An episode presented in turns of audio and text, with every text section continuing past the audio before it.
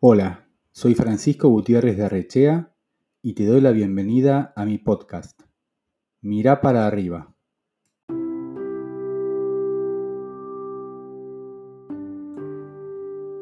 El presidente visitó el hotel de Bérgamo y no le gustó nada.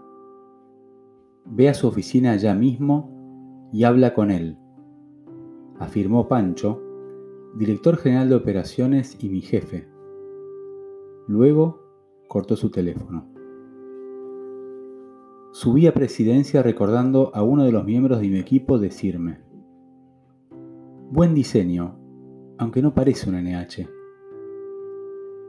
Reprochándome también haber minimizado el aviso del director de operaciones de Italia sobre esa visita del presidente a Bérgamo el viernes anterior.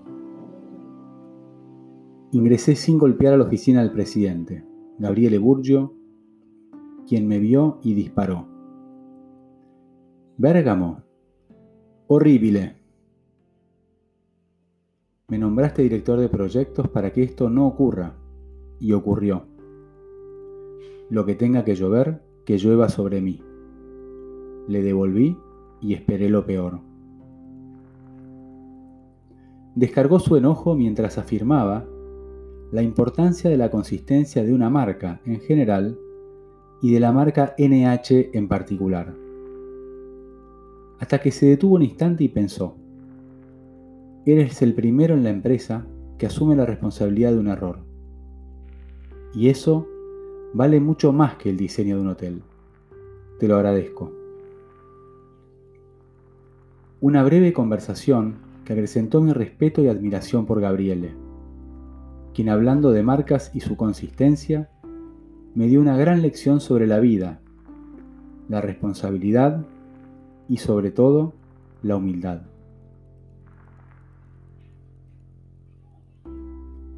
Conversaremos ahora con el protagonista de esta historia, Gabriele Burgio, junto a quien recordaremos esta y otras anécdotas de management, empresas y personas.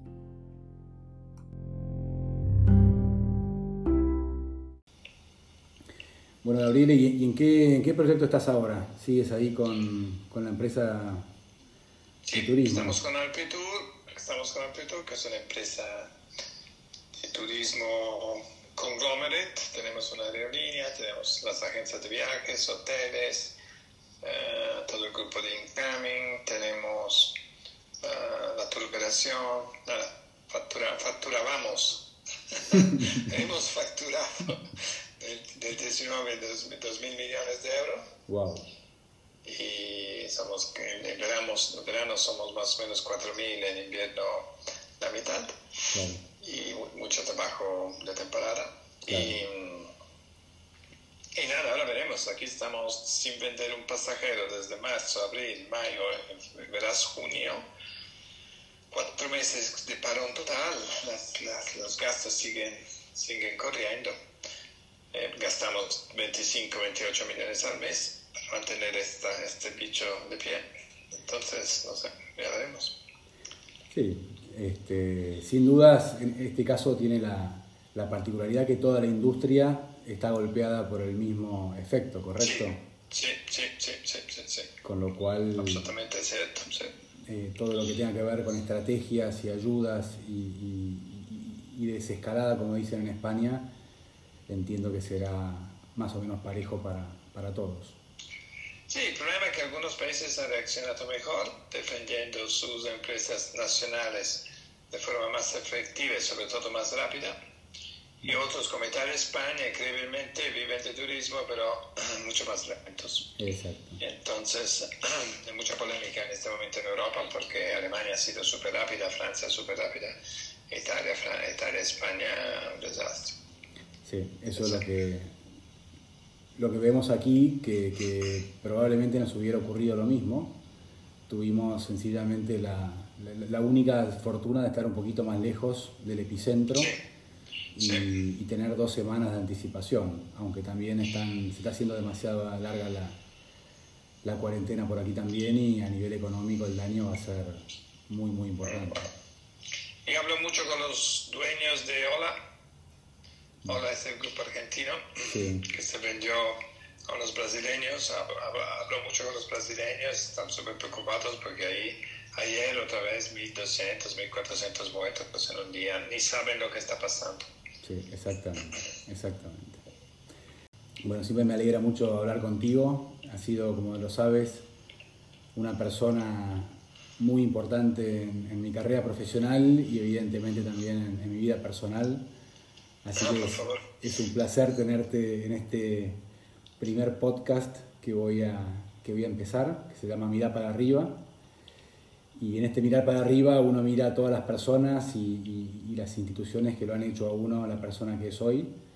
Y, sin lugar a dudas mi, paso por, por NH y, con el liderazgo tuyo como CEO y presidente ha sido muy relevante. Así que, bueno, te, te agradezco mucho tú que estés aquí este, sabes lo que te aprecio a nivel profesional y, personal. Y, si querés, como, como primer disparador, eh, me gustaría preguntarte qué valores profesionales y personales eh, te ayudaron a conseguir eh, el enorme crecimiento y transformación de DNH, que, la tomaste como una empresa sólida en España y la convertiste en 10 años en una empresa multinacional. en varios Primero, te agradezco tus palabras eh, exageradas, pero, pero muy agradecidas. Mm, diría que lo que quedó claro el primer día de la actividad en NH es que NH tenía un producto um, muy claro, sencillo, sin muchos uh, desperdicios de ningún tipo es muy bien pensado. Y yo había leído hace años eh, la vida de, de Mr. Croc, un, vendedor de helados que, que, luego montó, de máquinas de helados, para hacer helados, que montó luego todo el mundo de McDonald's. Y cuando vio los hermanos McDonald's con su poder, entendió que era un tema sencillo, claro, reproducible internacionalmente. Lo que un poco vi en el Nacho fue la misma cosa. Qué obsesión, mi obsesión de intentar uh, reproducir ¿no? la misma historia empresarial eh, con más dificultades porque en la el mundo de los Estados Unidos es mucho más acostumbrado al concepto de franquicias, en Europa y además con hoteles era más complicado. Entonces, hicimos primero, fue muy importante primero porque fue la, NH estaba dentro de una holding que tenía muchas empresas, entonces al inicio vendimos todas las empresas, nos focalizamos en NH y compramos inmuebles, que aprovechando el ciclo económico fue muy acertado. Esto nos dio presencia física, nos dio presencia patrimonial eh, nos, nos, dio una, solidez que fue muy importante en la segunda etapa del desarrollo, que fue ir a hoteles en alquiler.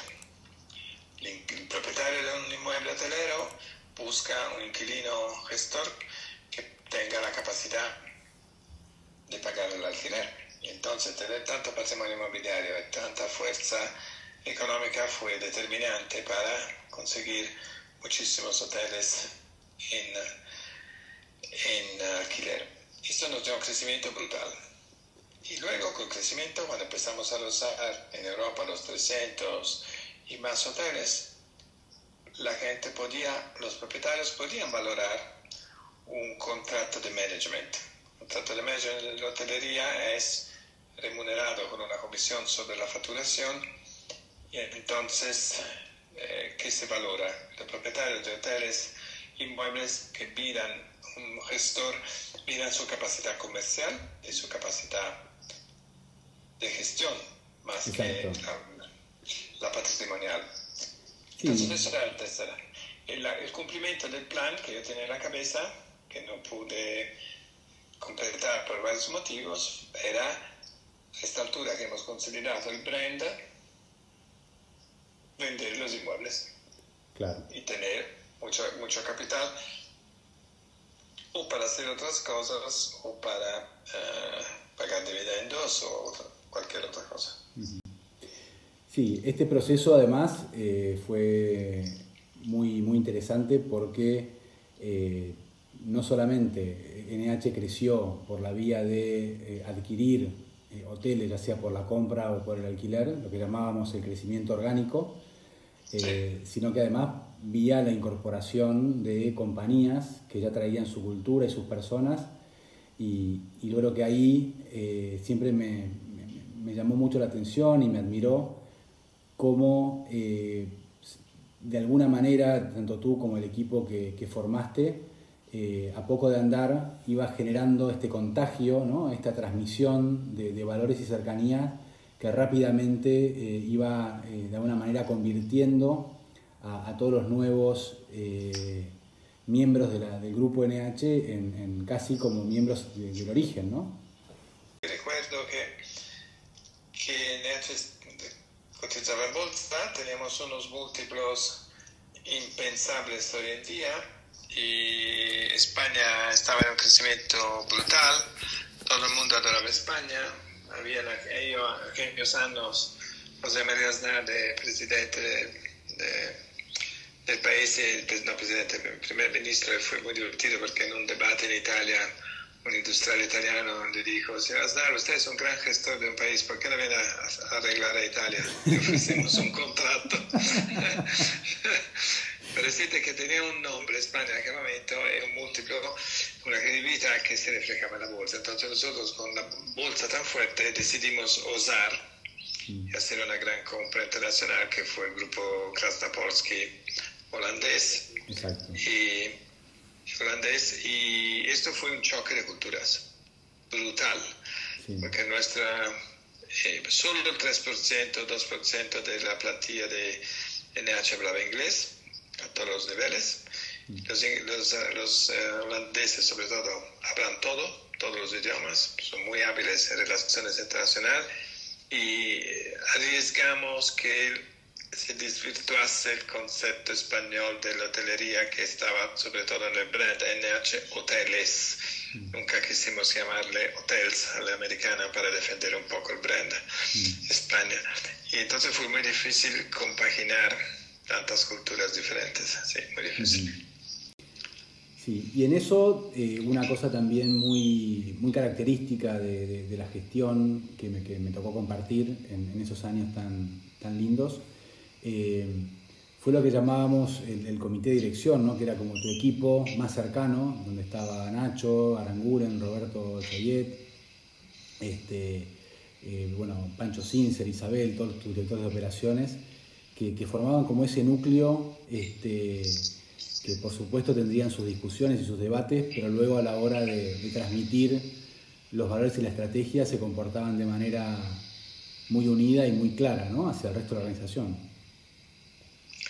Sí, fue bueno, sí, estoy contigo. Eh, tenían diferentes orígenes y diferentes experiencias, pero creo que todos entendimos que teníamos un, un producto fantástico en la mano y la clave era cómo transmitirlo, porque como has dicho tú, con el crecimiento orgánico era fácil, porque construíamos las cosas de cero, pero cuando comprábamos portfolios de 20, 30, 40 hoteles con sus, donde premiaba la la location ¿no? de los inmuebles, teníamos que en el tiempo transformarles en NH para darle el toque de la marca.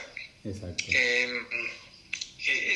cohabitar en una cultura tan diferente con tantas personas era un trabajo muy de, de fino, ¿no? pero, pero creo que, que, fue, que fue muy bien, muy bien. Sí, la verdad que el, el Joe guardo grandes amigos de, esa época y en general eh, todos recordamos como años de, muchísimo trabajo, muchísima creatividad eh, y sobre todo mucha libertad para hacer, ¿no? porque al final creo que uno de los grandes eh, atributos de NH era que teníamos todos muchísimo acceso a la información y, como éramos muy pocos, al final teníamos un grado de libertad y un grado de responsabilidad muy grande en las manos para, para poder llevar adelante nuestras, nuestras tareas. Sí, creo que es una clave un poco, que mucha gente se olvida uh, a nivel de top management. Yo a mí me gusta dar, dar, dar poder y, y, confiar. No se puede crecer manteniendo el control obsesivo de todo. De hecho, lo, lo, lo, vivimos también en NH cuando entramos, que eh, el grupo gestor anterior era obsesionado, no tenían, tenían la famosa organigrama Peña, ¿no? Del cual el consejero delegado tiene 27 reporters, reporting lines, es imposible, ¿no? Me gustaba mucho mm, del Kiko, está, sabe hacer esto que, mira, vamos, si, tienes un, si tiene un Kiko, si tiene un problema, nos dirá, y lo veremos, si soluciona él, nos dedicamos a otra cosa, ¿no? que te hace, eh, eh, es un poco arriesgado por algunos, pero yo creo que es una forma madura de llevar los negocios, no hay otra forma casi te diría. Sin lugar a dudas, y, bueno, en, el caso personal eh, yo he aprendido esa manera de hacer las cosas y, hoy que tengo mi, mi propia empresa me, me, guío por los mismos principios, ¿no? Al final buscar gente en la que uno confía, eh, por supuesto marcar esa estrategia, pero luego dar libertad para, para avanzar, ¿no? Es, es, es clarísimo. Sí, porque si no es imposible, imposible crear. Imposible crear. Crear valor, imposible. Eh, aún cuando algunos como yo cometemos algún error, como aquel famoso anécdota de ¿me ¿recuerdas? no, no, lo hagas, no hagas una cosa dramática. No, me siento incómodo ya, me no, siento incómodo. Todo, todo, lo contrario, este, yo lo recuerdo, te diría, eh, como un, momento muy, muy importante de, de mi carrera y, además muy lindo en, en, la relación que yo pude construir contigo en el tiempo, porque siempre, eh, por supuesto, con el presidente de la compañía uno tiene respeto, tiene admiración y, trata de hacer las cosas muy bien, pero, pero ese día descubrí un lado diferente eh, en, lo importante que fue para mí eh, haber reconocido que me había equivocado y, que ese error y ese reconocimiento no tuvo de vuelta eh, un castigo, sino tuvo una buena lección que a mí me permitió crecer. ¿no? Y creo que esa es el, eh, la gran ventaja en, ese sentido de cuando uno usa su libertad, comete un error y puede repararlo y, salir fortalecido, ¿correcto? Sí, pero luego sabes que tú mejoras la relación porque al final, no ocultando, aumenta la confianza ¿no? que uno tiene de la persona que dice sí, me he porque... Sin lugar a dudas. Este, sí, eso es este... Sí, en eso yo creo que siempre se valora mucho la, la, posibilidad esa y evidentemente eh, las dos cosas, ¿no? Saber que uno se puede equivocar, pero también saber que uno tiene una obligación y que hay un, un accionista por detrás que, que, al final le pone en nuestras manos su, su dinero, ¿no? Con lo cual también eso es, es, es, muy importante. Sí, sí, sí. Y, y Gabriele, el, yo te, te, conocí de chico, fueron mis primeros pasos en, en, la vida eh, profesional. Yo capaz que hoy tengo la edad que tú tenías en, en el momento que nos conocimos. Y... Ah, no me lo recuerdes. no, cumple antes de ayer. ah, bueno, ya que bueno, feliz cumple entonces. Y, y, siempre una cosa que, que, es, a mí me gusta mucho de, de los líderes y de los líderes que admiro es que pueden eh, llevar adelante eh, su, su, vocación, su ambición, sus deseos, que en este caso eh, el tuyo ha sido hacer crecer empresas y desarrollarlas y generar empleo, etc. Pero sin olvidar la empresa más importante que cada uno tiene, ¿no? que es la propia familia.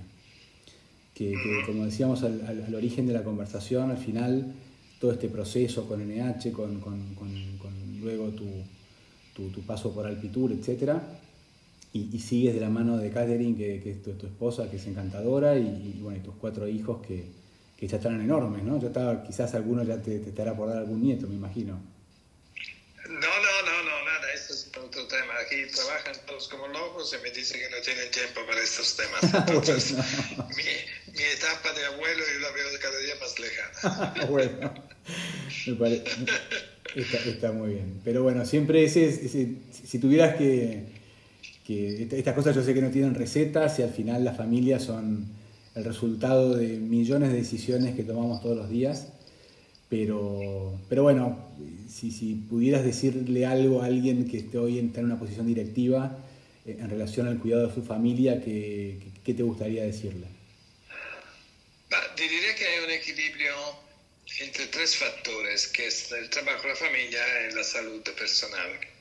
Y mm, como he escrito recientemente en un artículo al final, uno siempre tiene una reunión más importante, un viaje ineludible y siempre la salud de la familia pasa en el segundo plano. Este es un error que, que es un error que al final probablemente conscientemente sabemos que estamos incurriendo en esta cosa, pero uh, nos damos cuenta de la importancia solo cuando tienes un problema, cuando ves que, un hijo te das cuenta que no lo has cuidado o seguido como haría falta, que tu salud ha sido dañada por, por, por los viajes, por el fumo, por la mala, por la mala comida y es demasiado tarde. Entonces yo que paso el tiempo con mis hijos de verdad insistir en esta conciliación de los tres temas, sobre todo cuando tienes trabajos muy exigentes como es la presidencia ejecutiva de un grupo como teníamos nosotros y como lo que tengo ahora, que casi casi lo es hasta más, porque estamos con tantos negocios diferentes que tienes que cambiar de cabeza desde decidir comprar un avión a comprar un hotel o hacer otras cosas ahí, pero menos estábamos súper focused. Mm. Y esto es un tema que la conciliación tiene que ser un tema obsesivo. Mm. No se puede perder un día, no se puede perder un momento y los niños al final pasan rápidamente. Eh, las edades van corriendo y te despiertas luego con 50, 60 años que dices, pero estos que tengo aquí comiendo conmigo, ¿quién son? Porque yo he dedicado todo el tiempo al trabajo. No, no, no sé que es un discurso lógico, que no aporta nada nuevo, pero la diferencia es entre tener la conciencia y hacerlo. Esta es la diferencia. Hay que hacerlo. Qué bueno. Hay que, hacer, hay que tener disponibilidad a escuchar, sobre todo. Qué bien, qué bien. Bueno, y antes de terminar, me gustaría hacerte eh, dos preguntas, que es por ahí la misma pregunta dividida en, dos partes. Y mm, la primera sería, eh, ¿qué le dirías hoy al Gabriele Burgio del año 97, eh, cuando eh, se hizo cargo de la dirección ejecutiva del grupo NH. Si pudieras, con toda tu experiencia de hoy, ir y, decirle algo al oído a esa persona que estaba entrando por primera vez a ese despacho. Eh, francamente no tengo muchas críticas. Yo creo que hemos acertado muchísimas cosas, la gran mayoría. Em,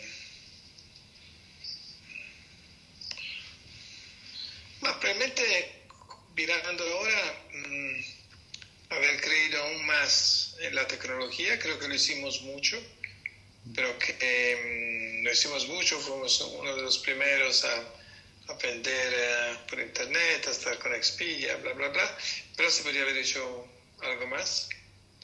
Y no sé, yo creo que francamente tengo pocas críticas, yo creo que lo hemos, hecho muy bien como grupo, como todos nosotros. De hecho es una de las historias más reconocidas en los últimos, últimos 50 años de, de éxito hotelero. ¿eh? Sí, sí, sin lugar a dudas que lo que fue la gestión empresarial, sin dudas. Eh, pero bueno, siempre el, también hay, hay toda una componente personal eh, yo recuerdo un día que, me llamaste a tu despacho. Eh, en, ese caso yo pensé que me llamabas para, para, felicitarme por una cosa que habíamos hecho relativamente bien. Y, no, y estuvo muy bien, fue otra conversación muy linda, que me hablaste sobre eh, cómo era importante comunicarse dentro de la empresa, ¿no? Que, tú me decías que, que, confiabas en mi trabajo, que pero que por ahí había mucha gente de la empresa que no, que no sabía lo que yo hacía o cómo lo hacía, que por ahí era importante dedicarle parte del tiempo a, también a compartir con los demás el trabajo que uno hacía, ¿no? Y que por ahí no tenía que ver con la gestión, sino con, con las habilidades más blandas que uno tiene que desarrollar también para, para llevar las cosas por delante. Así que esa también fue una, una muy buena lección que, que aprendí de esos años. Sí, tenemos que en las empresas tenemos que evitar que cada uno se encierre en su despachito y que no se entere. Yo, por ejemplo, ahora que tengo muchísimo menos empleados que, que en NH, aunque la empresa sea como facturación bastante más grande, era increíble eh, cómo es necesario comunicar. Lo he aprendido aún más en este virus, con el encierre, con los smart working, con la gente que no se ve, que no puede comunicar. He hecho varias cartas a los empleados contándole a qué nivel estábamos y un otro es vídeos. Vídeos que ya empezamos a comunicar con vídeos en NH, con, con Facebook, eh, no con Facebook, con, eh, con YouTube. Y, mm, y, ahora estoy haciendo lo mismo, porque la situación es muy grave, eh, las, las, agencias de viajes no están abriendo, hay poquísimas ventas, no se sabe nada del futuro, no se puede saber cómo se volará con un asiento libre en el medio. No, todas estas creen incertidumbres. Yo tengo muchísimas familias eh, que trabajan, eh, padres de familia, sí hay mucho nerviosismo de lo que puede pasar en el futuro. Estos mensajes yo creo que sirven mucho. Entonces yo le aconsejos, tanto cuando las cosas van bien, pero sobre todo cuando las cosas son más oscuras, son más complejas. ¿no? Qué bueno. Bueno, Gabriele, el, la verdad que te, agradezco enormemente tu tiempo. Este, no, por favor. para ti. Es una, es una excelente excusa está el podcast para retomar estas conversaciones que, que, por lo menos a mí y seguramente a la gente que escucha tanto nos, nos enriquece. Así que por mi parte solamente queda eso, agradecerte, eh, alegrarme mucho de escucharte bien, que un especial cariño para Katherine y tus hijos, que, siempre los recuerdo con, el mayor cariño. Y bueno, te deseo lo mejor en, la vuelta a la oficina ahora en, los próximos días. Y, sin lugar a dudas este, encontrarás el modo de, llevar adelante tu empresa a un buen destino como has hecho con, con NH también. Ok, Kiko, muchísimas gracias y espero en alguna forma vernos pronto. Excelente, Gabriele, un abrazo enorme y nos mantenemos en contacto. Ok, chao, chao, chao, gracias por todo, gracias. Adiós.